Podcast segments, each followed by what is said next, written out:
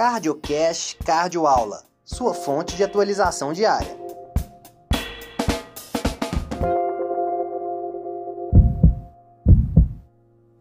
Agora nós vamos falar sobre a estrelinha de 2021, os inibidores do cotransporte sódio-glicose, que é os inibidores SGLT2. Os estudos que realmente comprovaram evidências que são incontestáveis foi o estudo DAPA e o Emperor. Esses dois estudos realmente trouxe os inibidores de SGLT2 para o nosso meio, mostrando os benefícios que nós é, falamos e vamos falar também ao longo desse curso. A adição, o tratamento para insuficiência cardíaca, fração de injeção reduzida, é a adição ao tríplice bloqueio neurohormonal. Qual que é o tríplice bloqueio neurohormonal? IECA-BRA ou INRA, que é essa cabutril valsartana, mais espinolactona, mais beta-bloqueador cardioseletivo. Esse é o nosso bloqueio triplo neurohormonal. E o ISGLT2, empaglifosina ou dapaglifosina, ele vai se associar, ser adicionado a esse bloqueio triplo para termos aí uma melhor performance redução de mortalidade, redução de por todas as causas, redução cardiovascular, hospitalização por insuficiência cardíaca. Como que funciona, doutor Augusto, o mecanismo dos ISGLT2? O mecanismo ele ainda não é totalmente esclarecido. O que nós temos hoje na literatura? Que o inibidor de SGLT2 reduz a absorção tanto de glicose quanto de sódio no túbulo proximal e aumenta a diurese e excreção de sódio.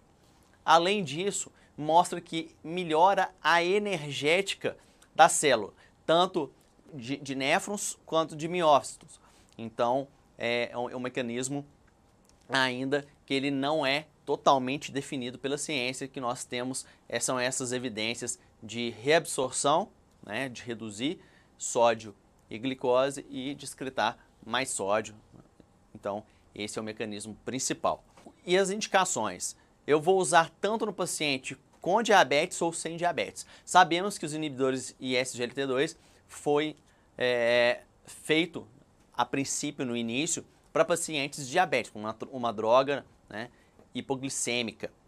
Porém, os resultados do ponto de vista cardiovascular foram tão eficazes, tão relevantes, que hoje é uma medicação que é indicada para o tratamento de insuficiência cardíaca. Quer o paciente tenha diabetes ou ele não tenha diabetes. Então, por que nós usamos essa medicação? Primeiro, redução da piora da função renal. Está mais do que provado que essa, que essa droga atua protegendo o rim. Então, reduz a piora da função renal, da piora da taxa de filtração. Além disso, foi mostrado que pacientes que utilizaram inibidores de SGLT2 precocemente tiveram significativa estatística em relação à redução de aparecimento de diabetes. Então, o que eu quero dizer com isso?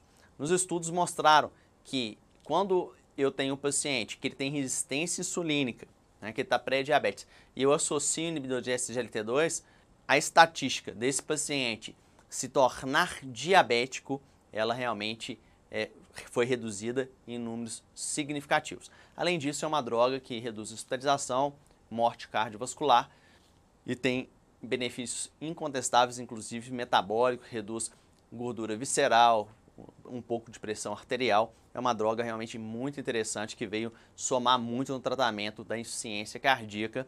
E além disso, como conversamos no capítulo de insuficiência cardíaca fração de injeção preservada, a empaglifosina hoje é a única droga que tem estudo positivo para tratamento de insuficiência cardíaca fração de ejeção preservada. Lembrando que sacubitril, valsartana através dos subgrupos, fração de ejeção levemente reduzida em mulheres, mostrou também que é uma droga para insuficiência cardíaca fração de ejeção preservada eficaz. Então hoje nós temos um tratamento para fração de ejeção preservada, como conversamos, a dose é, à base de sacubitril, valsartana e empaglifosina.